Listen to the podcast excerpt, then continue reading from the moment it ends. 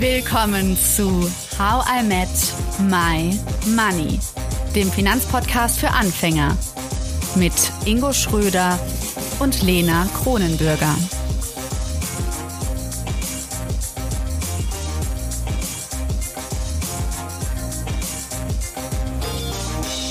Hallo Ingo. Hallo Lena. Und hallo Frau Müller, schön, dass Sie wieder da sind. Ja, hallo, ich freue mich auch. Guter hallo, Zeitpunkt. Frau Müller, Sie sind Diplompsychologin, Sie haben Ihre eigene Firma in Wiesbaden, die FCM Finanzcoaching und Sie waren bereits in den Folgen 2, 3, 51 und 52 bei uns, um über Identität und Partnerschaft und Geld zu sprechen. Und in der vergangenen Folge haben wir mit der Steuerberaterin Franzi von Wir lieben Steuern übers Schenken gesprochen. Das wollen wir heute erneut tun, allerdings aus finanzpsychologischer Sicht und mit Ihnen, Frau Müller. Wenn wir jetzt mal Schenken ganz im Allgemeinen betrachten, können Sie sich noch daran erinnern, was Ihnen durch den Kopf gegangen ist, Frau Müller, als Sie das letzte Mal etwas verschenkt haben? Ja, ich äh, schenke eigentlich für mein Leben gern, vor allen Dingen geheimnisvolle Dinge, aber ähm, was habe ich das letzte Mal verschenkt? Ganz einfach. Ich habe letzte Woche am Samstag das Ende einer Ausbildungsgruppe gehabt. Und die Teilnehmer, die begleite ich anderthalb Jahre und das ist eine ganz intensive Beziehung, die da entsteht. Und dann überlege ich mir immer, was könnte ein schönes Geschenk sein? Und diesmal war es so, dass mir ein Buch in die Hände gefallen ist. Ich muss zugeben, dass ich in den letzten Jahren eher weniger lese, weil mir die Zeit dazu nicht so dolle ist. Aber an Weihnachten hatte mir ein Coach aus einer der vorangegangenen Ausbildungsgruppen ein Buch geschenkt, nämlich die erzählenden Affen. Und es hat mich so gepackt ähm, wie schon lange kein Buch mehr. Und äh, ich dachte, das ist ein wunderbares Buch, das auch für meine Kollegen, die ich jetzt verabschiede, eine ganz, ganz tolle Erfahrung sein kann. Und was uns eben auch verbindet. Und das ist das, was ich halt so schön finde beim Schenken, dass es, ja, wenn es einem gelingt, Verbindungen damit herzustellen oder zu unterstützen. Was ist denn eigentlich ein Geschenk, Monika? Ja, also als ich anfing, ähm, mir da ein bisschen mehr Gedanken drüber zu machen, man, man schenkt ja so und verschenkt und bekommt geschenkt, war mir das auch nicht so bewusst. Aber in der Auseinandersetzung, auch mit Kollegen, ist mir nochmal bedeutsam geworden, dass Schenken ein abgeschlossener Prozess ist. Also es ist etwas, was Beziehung schafft. Natürlich, das wissen wir, es ist etwas zwischen zwei Menschen meistens. Aber das Wichtige ist, es ist ein abgeschlossener Prozess. Und viele Menschen verstehen, schenken oder ja, manchmal kommt es zu so Missverständnissen, äh, dass da so Verpflichtungen drin sind und manche sagen noch, oh, ich schenke gar nicht so gerne und oh Gott, oh Gott, jetzt muss ich wieder ein Geschenk suchen. Und wenn man dem Ganzen so ein bisschen auf die Spur geht, dann hat es damit zu tun, dass es eigentlich ein Missverständnis ist, dass Schenken was ganz anderes ist, als diejenigen, die in dem Moment glauben. Wenn man das aber als abgeschlossenen Prozess sieht, bei dem man etwas ja von sich gibt, aber auch überlegt, was ist vielleicht für den anderen so ein Moment, in dem er oder sie sich berührt fühlt von dem, was da passiert, dann kann man da draußen abgeschlossenen Moment machen, anstatt sowas wie ein Geschäft, ja, wo ich irgendwas auf beiden Seiten erwarte oder eben eine Erwartung damit verbinde. Ähm, ich schenke dir so viel, dann musst du mir auch so viel zurückschenken. Und das macht Schenken äh, ziemlich blöd. Also da, da, deshalb haben Leute auch oft keine, keine Lust darauf, ja. Aber wenn man das so, so rund macht in dem Moment, dann habe ich so die Erfahrung gemacht, dann ist es für alle Seiten ideal. Ich habe so eine Schenkerfahrung. Äh, ich glaube, ich habe die schon mal irgendwann geteilt in irgendeiner Folge, aber ich mache es nochmal. Ähm, ich nenne es immer mein-dein-Geschenke. also man gibt quasi, man verschenkt etwas, was man eigentlich selbst haben will. Und das war in meinem Fall dann ein äh, Moment, nämlich äh, ein Tanzkurs. Und ähm, ich äh, habe dann diesen Tanzkurs später auch ganz gerne gemacht. Aber eigentlich hätte das Geschenk andersrum lauten müssen, dass ich dieser Person den Tanzkurs schenke. Und ich habe dann äh, gesagt, okay, beim, beim, also ich schenke dir beim nächsten Mal Kart fahren. äh, das mache ich nämlich auch gerne, dann machen wir das zusammen. Aber ich fand dahinter die Bedeutung, also, also du kannst ja vielleicht noch mal ein bisschen drauf eingehen, dass jemand im Endeffekt etwas schenkt, also mir etwas schenkt, was er eigentlich mit mir machen will. Genau, und das ist, ich sag mal so, mm, da steckt, also in jedem Geschenk steckt etwas von uns drin. Aber eigentlich steckt ja da viel zu viel von dem anderen drin. Und vielleicht zu wenig von dir. Und das macht dann, ich sag mal, das Geschenk gar nicht abgeschlossen im Sinne von, wow, toll, da hat jemand beobachtet, dass ich etwas sehr gerne tue und äh, schenkt mir das. Sondern da gibt es so eine Verwicklung und manchmal geht die gut aber ganz oft geht es auch ein bisschen schräg aus, weil eben diese, ja, ich würde mal sagen, so das Gefühl, ich muss da jetzt mit dem anderen irgendwas machen.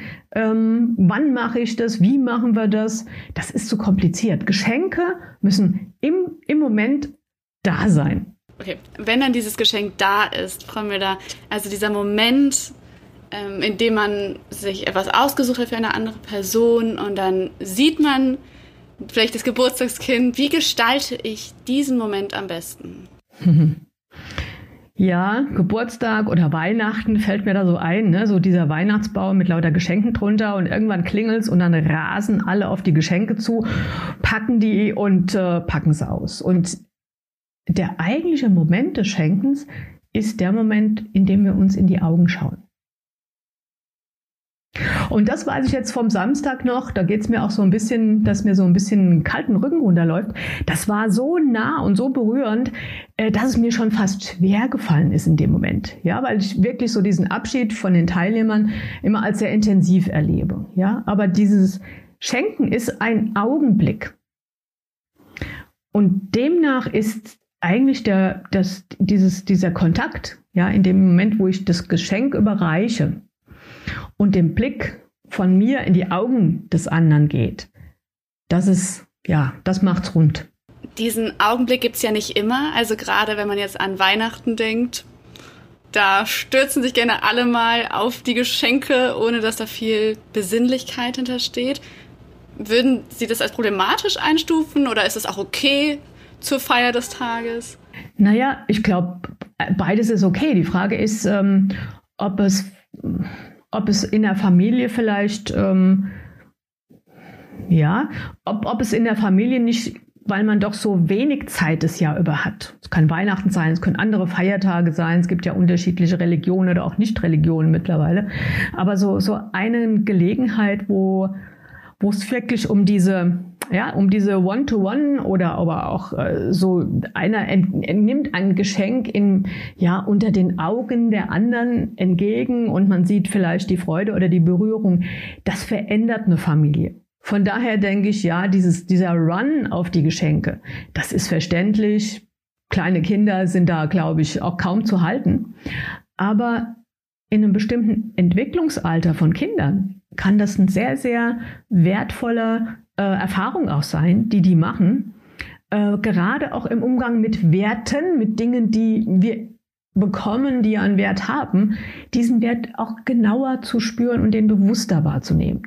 Ja, sonst bleiben wir, ich sag's mal ganz salopp, in dieser äh, Ich nehme und werf's dann auch wieder weg Gesellschaft. Und ich glaube, wir wissen alle, dass wir das äh, uns auf Dauer gar nicht mehr zumuten können. Hast du da konkrete Tipps, wie man so einen Moment bewusster wahrnehmen kann?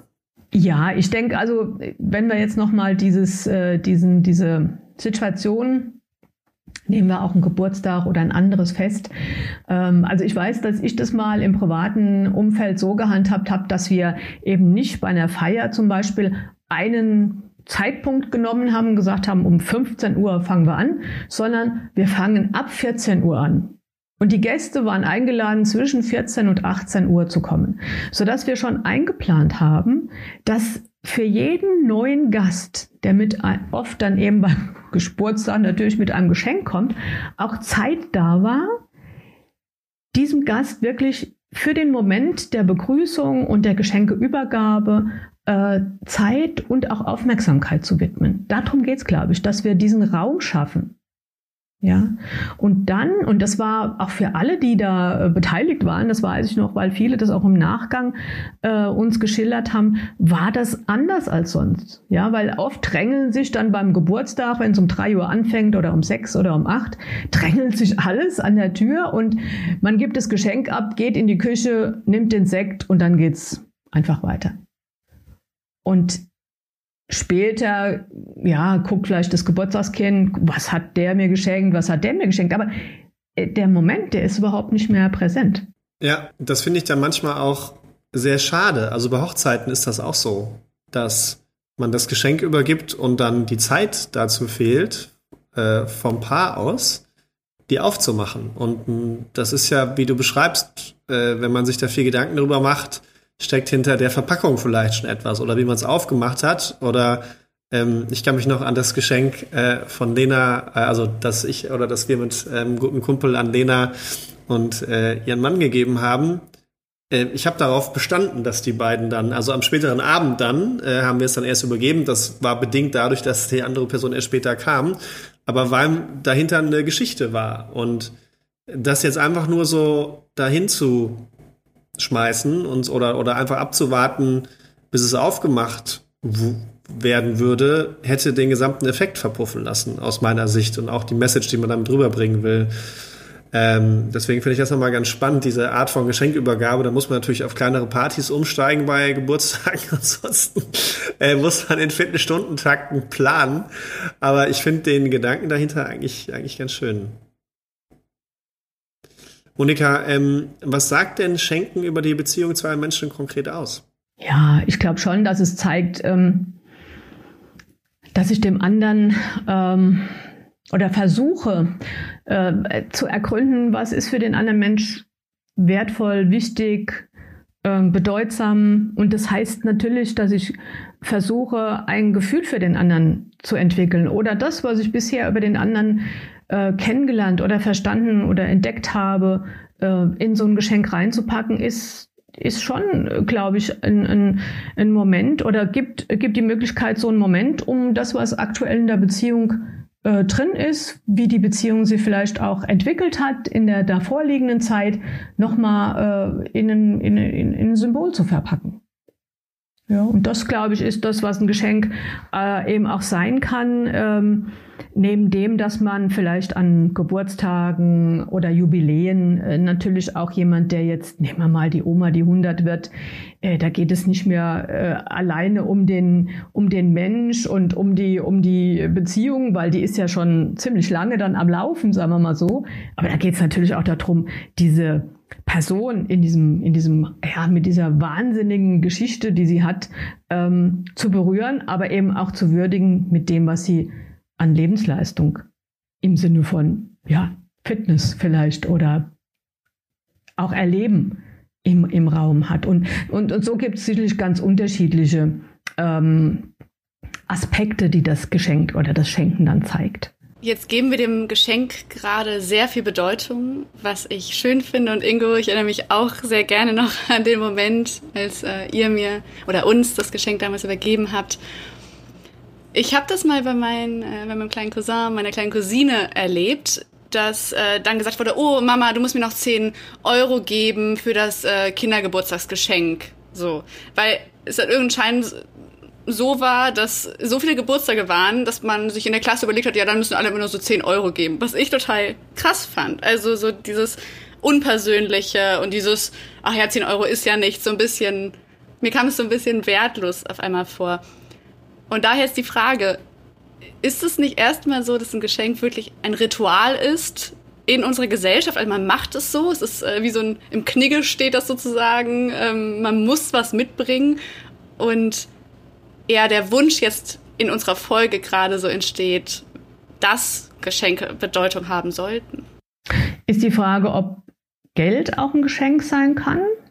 wir hatten da, habe ich mal drüber gesprochen. Ich glaube auf jeden Fall, dass Geld ein Geschenk sein kann. Die Frage ist natürlich dann wieder, wie wird es übergeben, oder? Also wenn es so dieses, ach komm, nochmal 10 Euro in Umschlag, fertig. Wir hatten das ja mal in der Folge äh, zum Thema Weihnachtsgeschenke und in Frankreich ist es dann eher typisch oder zumindest hat, glaube ich, eine Zuhörerin oder ein Zuhörer äh, geschildert, dass dann ab einem gewissen Alter dass äh, man macht sich Gedanken darüber, was man schenkt, abgelöst wurde von, ich packe einfach Geld in den Umschlag und packe den unter den Weihnachtsbaum. Und dass sich da manche auch ungerecht behandelt gefühlt haben, dass sie mehr oder weniger bekommen haben als Geschenk. Ja, ich,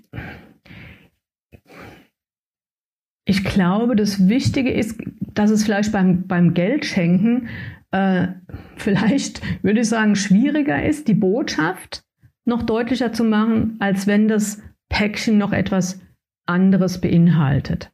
Weil was ich mit diesem Geschenk verbinde, kann oder müsste ich dann vielleicht in Worte packen. Ja, dann geht es. Ja, ähm, dass ich vielleicht eine Botschaft mitgebe. Ja, dass ich mich freue, eingeladen zu sein und mir einfach die Beziehung so wertvoll ist und äh, ich einen riesen Spaß haben oder mich freue auf diesen Tag mit dem Geburtstagskind zusammen und ihm dann eben auch dieses Geld übergebe. Aber das ist, glaube ich, so ein bisschen die Herausforderung.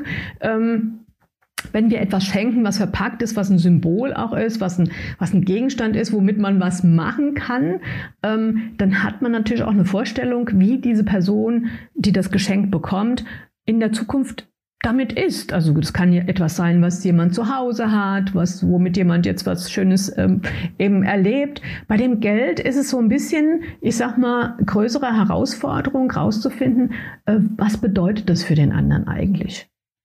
Ja, und das kann ich eigentlich nur wissen, wenn ich jemanden wirklich gut kenne. Ja, dass ich zum Beispiel wissen könnte, dass für jemand 10 Euro, 20 Euro oder irgendein anderer Betrag gerade jetzt in der Lebenssituation eine ganz, ganz besondere Bedeutung hat, dann macht es ganz viel Sinn, auch das Geld zu schenken. Ja, aber das ist, glaube ich, die Herausforderung, da so rauszufinden. Und ja, klar, wenn es dann ähm, mehr zu so einem, ja, gar nicht, also ich würde gar nicht Ritual sagen, ich würde sagen, zu so, zu sowas, ähm, zu einer Gewohnheit wird, ja, äh, die ähm, die Kinder da untereinander entwickeln und wo es eben auch keine Unterschiede geben darf, ne, dann verpassen die eigentlich das, was schenken, aber auch was Geld sein kann, frühzeitig. Und das fände ich schade. Also alle Eltern, die zuhören, würde ich sagen, äh, sprecht zumindest mal mit den Kindern darüber. Was verbindest du mit den 10 Euro, die du dem Paul jetzt schenkst? Ja, das ist eine schöne Idee.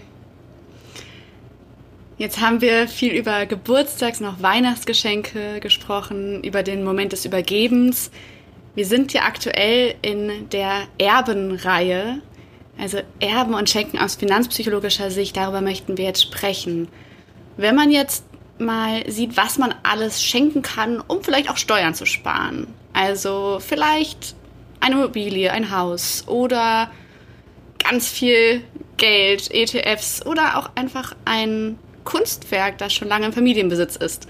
Sehen Sie da Unterschiede zwischen den Dingen, also zwischen vielleicht einem Kunstwerk, einem Haus oder Geld, ähm, wenn es darum geht, dass man schenkt aufgrund von Steuern? Da sind jetzt ein paar Aspekte in einer, in einer Frage drin. Äh, vielleicht kann ich die mal so ein bisschen auseinandernehmen für mich, damit ich das greifen kann. Ähm, Gibt es einen Unterschied zwischen einem Kunstwerk, einer Immobilie, einem Aktienportfolio? Ja klar, gibt es die. Ähm, eine Immobilie, immer je nachdem, äh, ist das die Immobilie, wo jemand drin sogar groß geworden ist, die verschenkt wird, oder ist es ein Mietobjekt?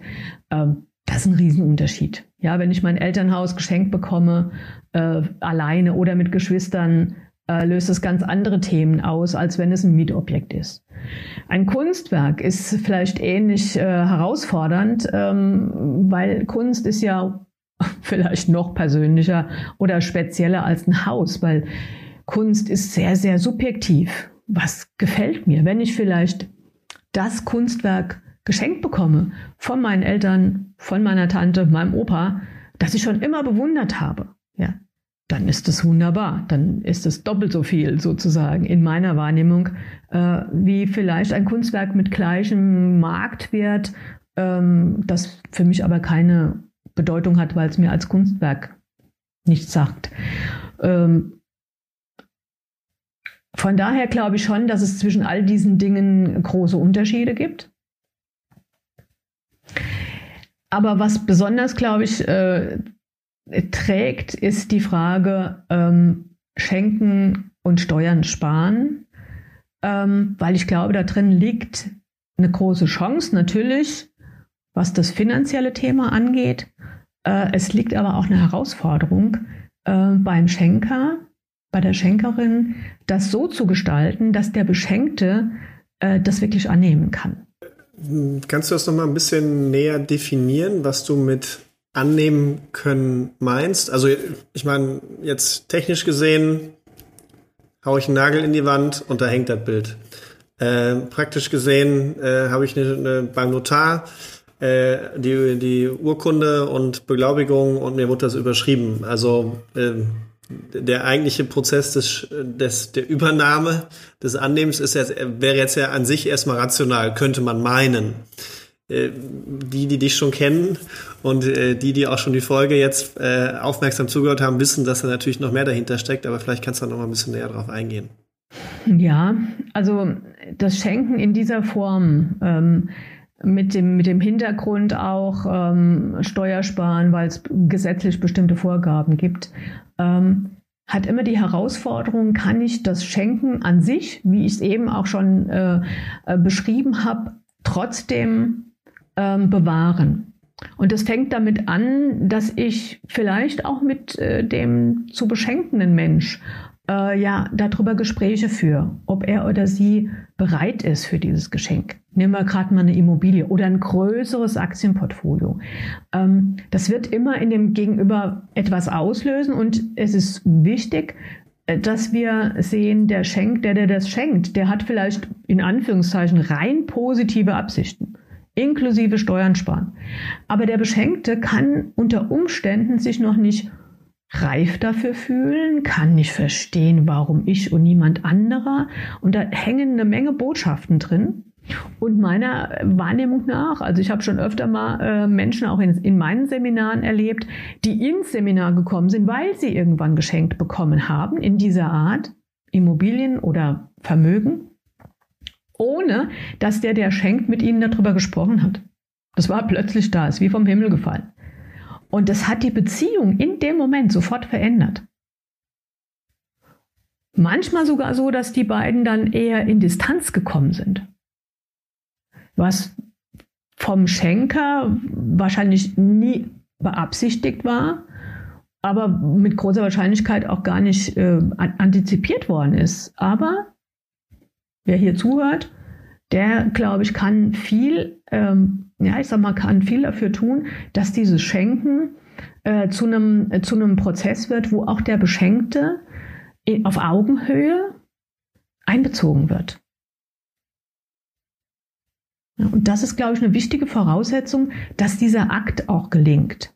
Indem ich dann, indem ich dann vorher mit der Person spreche oder äh, wie ja, klar. Also ich, können wir uns doch alle vorstellen. Eltern haben ein Haus ähm, und denken, ach gut, das hat jetzt vielleicht drei Einheiten, drei Wohneinheiten und ich verschenke schon mal einen Teil davon. Das kann man ja alles rechtlich und so weiter regeln. Und machen das ohne mit dem Sohn oder der Tochter jemals darüber gesprochen zu haben. Äh, was soll das? Ja, warum mache ich das geheim? Äh, denke ich, dass derjenige ja da nicht reif für ist, dann ist es vielleicht auch gar nicht der richtige Zeitpunkt. Ähm, will ich es einfach eigentlich nur verschenken, um den Steuerspareffekt zu haben, aber so richtig gar nicht weitergeben. Ja, und äh, vermittle indirekt sowas wie, naja, also auf dem Papier bist du zwar jetzt der Beschenkte, aber eigentlich gehört es noch mir. Nur nach außen haben wir das verändert.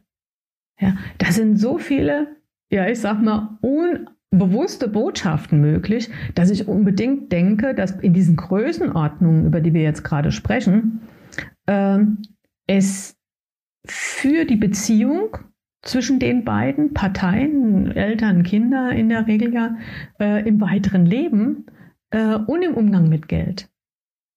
Da kommt ja dann in der Regel noch was nach.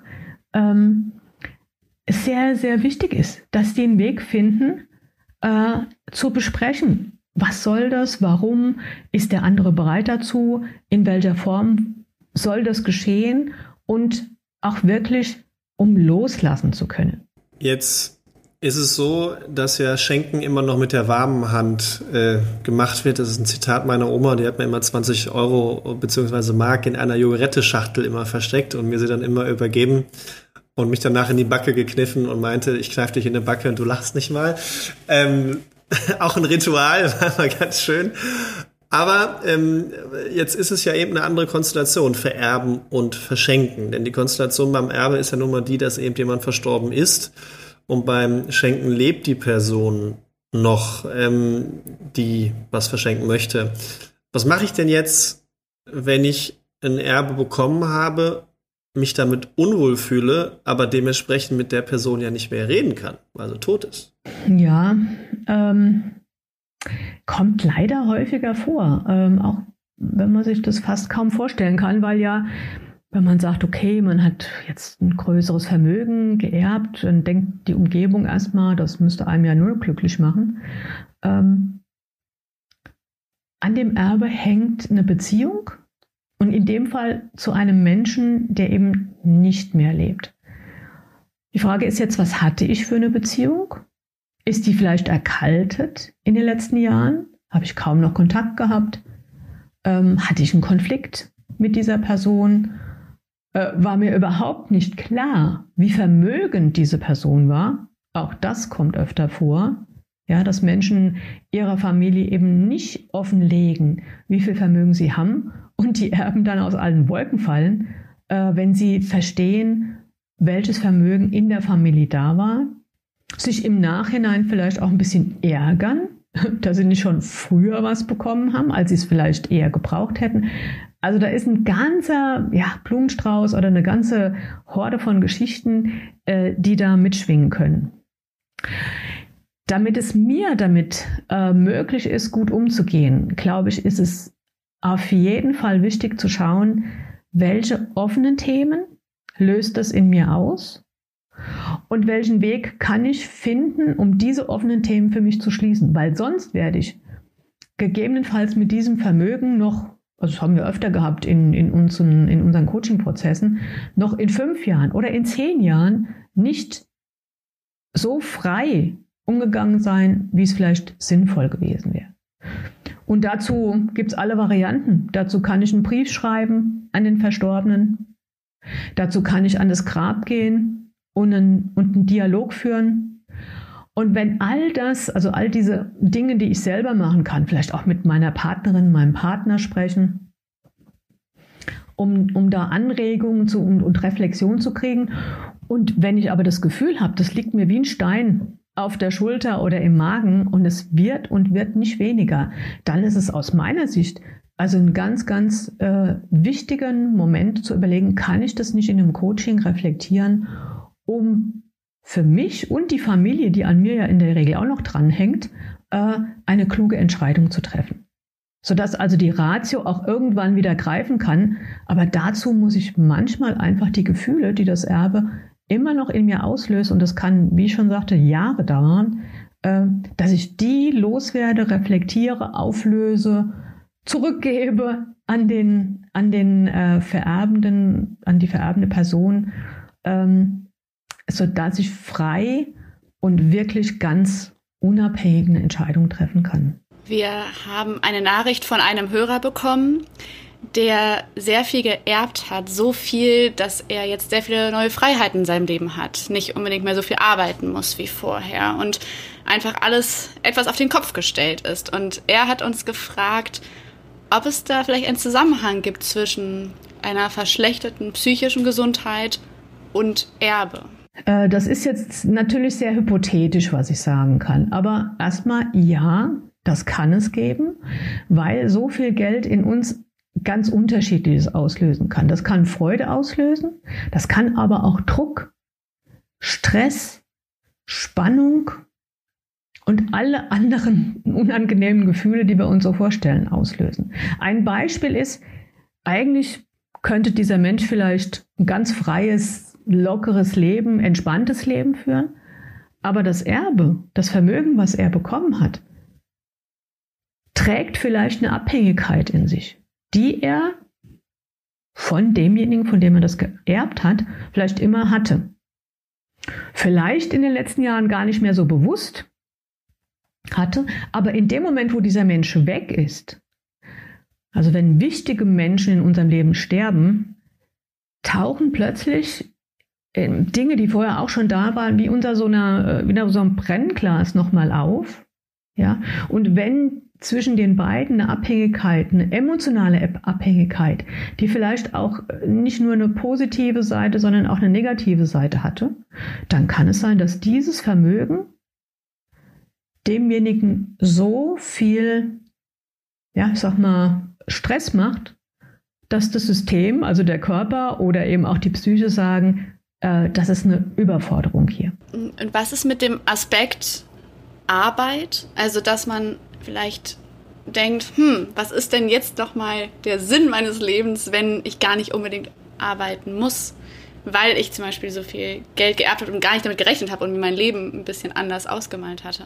Ja, äh, das ist mit Sicherheit nochmal ein zweiter interessanter Aspekt.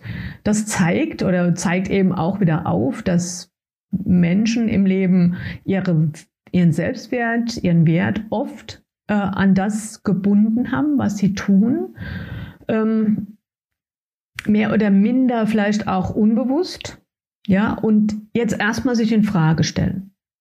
Ich glaube auch, dass diese Frage, gerade, ich will es nochmal betonen, wenn jemand verstorben ist, der mir auch wichtig war, oder ich eben auch so eine große Veränderung im Leben erlebe mit viel Geld, was ich geerbt habe, dann ist es, glaube ich, auch eine Chance, in dem Moment mal vielleicht für eine Phase in so eine ja, in so eine, in so eine, in so eine Unklarheit geworfen zu sein, in das birgt ja eine Menge neuer Möglichkeiten. Ja, ich kann alles, was ich getan habe, mal in Frage stellen. Das ist, ist natürlich auch unangenehm. Ja, weil es mich vielleicht ein bisschen unsicherer macht. Ja, vielleicht dachte ich, ich habe alles im Griff, alles ist klar und meine Ziele und wo ich hin will und keine Ahnung, äh, wann ich mit 60 oder wie ich mit 60 dastehen möchte. Und in dem Moment, wo das passiert, das ist vielleicht so ein bisschen vergleichbar wie mit einem äh, Lottogewinn, habe ich die Chance, meine Ziele, meinen Sinn im Leben, meine Werte nochmal neu zu finden. Ja, aber das klingt immer so ein bisschen, ich sage mal, erstmal klingt es wie, ein, wie eine Chance oder wie ein Geschenk oder wie was Schönes, aber äh, ist schon komisch. Wenn diese klare Richtung erstmal wegfällt und ich dadurch mehr mit mir in Kontakt komme als das bisher der Fall war. Sehr spannend, Monika. Wir kommen so langsam zum Ende, aber eine Frage habe ich noch. Und zwar, welche drei Fragen sollte sich denn jede Hörerin oder jeder Hörer mal in einer ruhigen Minute mit seiner Familie bezüglich Erben und Schenken stellen oder besprechen? Welche drei sind das? Also zunächst mal, wenn ich derjenige bin, äh, der vererbt, ähm, will ich vererben oder schenken?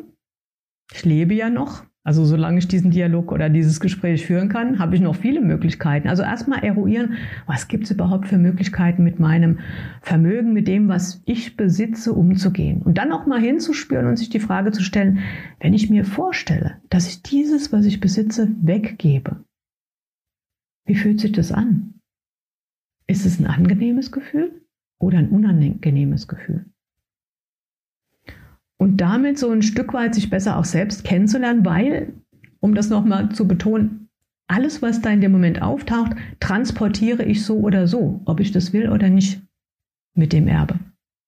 Ja? Das heißt also, wenn ich das Loslassen als eher etwas Unangenehmes erlebe, kann es sein, dass die Erben das, was sie später bekommen, auch als ein unangenehmes erleben bekommen. Also kann der Vererbende viel, viel dafür tun, dass das, was nachher nach seinem Tod passiert, ähm, eine sehr ähm, für die Familie, für die Menschen eine sehr gute Beziehungserfahrung wird. Eine weitere Frage, von der ich denke, die ähm, klang eben schon mal so ein bisschen an, beim Schenken auch. Ähm, ich kann auch beim Erben drüber nachdenken und diese Frage sollte sich, glaube ich, jede Familie stellen. Wie transparent wollen wir das machen? wollen wir miteinander über das Testament sprechen. was wir aufsetzen, wo wir miteinander als Familie uns Gedanken machen, was wäre eine gute Idee, unser Erbe weiterzugeben. Die Eltern, die Familie, aber eben auch die in der Regel ja dann auch schon erwachsenen Kinder einzubeziehen. Und die dritte Frage, ähm, die sich ein Mensch stellen kann, der vielleicht, vielleicht auch jünger ist und, äh, und, und, und äh, schon drüber nachdenkt, wie wird es sein, wenn ich nicht mehr bin? Was möchte ich mit dem Erbe erreichen? Was soll meine Wirkung über meinen Tod hinaus sein? Vielen Dank, Frau Müller, dass Sie mit uns dem Schenken und dem Erben näher gekommen sind mit der finanzpsychologischen Brille. Ja, und danke, dass Sie unseren Podcast so mitprägen. Vielleicht haben Sie es gehört in der hundertsten Folge. Sie haben eine große Rolle gespielt und ähm, das seit Anfang an. Dankeschön. Ja, vielen Dank an Sie beiden wie immer äh, belebend, professionell und für mich anregend. Und ich hoffe, dass das und bin sicher, dass das auch für die Hörer wieder eine tolle Folge und vor allen Dingen auch eine tolle Serie ist, wo man sich das Thema Erben von und Schenken von verschiedenen Seiten eben auch angucken kann. Vielen Dank, Monika. Bis dann. Tschüss. Danke. Tschüss. Tschüss. Danke, dass du zugehört hast und toll, dass du ein Teil von How I Met My Money bist. Wir hoffen, dir hat diese Folge gefallen. Um keine Folge zu verpassen, klick einfach direkt auf den Abonnieren-Button auf Spotify, Deezer und Apple Podcasts. Für weitere Tipps und Tricks und Informationen, damit du dein Geld und dich besser kennenlernst, folge uns auf Instagram, Twitter, Facebook und LinkedIn. Dort kannst du uns auch immer schreiben, falls du Fragen, Feedback oder Themenwünsche hast. How I Met My Money wird gesponsert von der Maybank Finanzakademie. Spannende Online-Kurse für deine finanzielle Zukunft zu ETFs, Immobilien und Altersvorsorge. Natürlich gibt's für dich Rabatt. Schau dafür einfach in die Show Notes. Bis zum nächsten Money Monday. Wir freuen uns schon.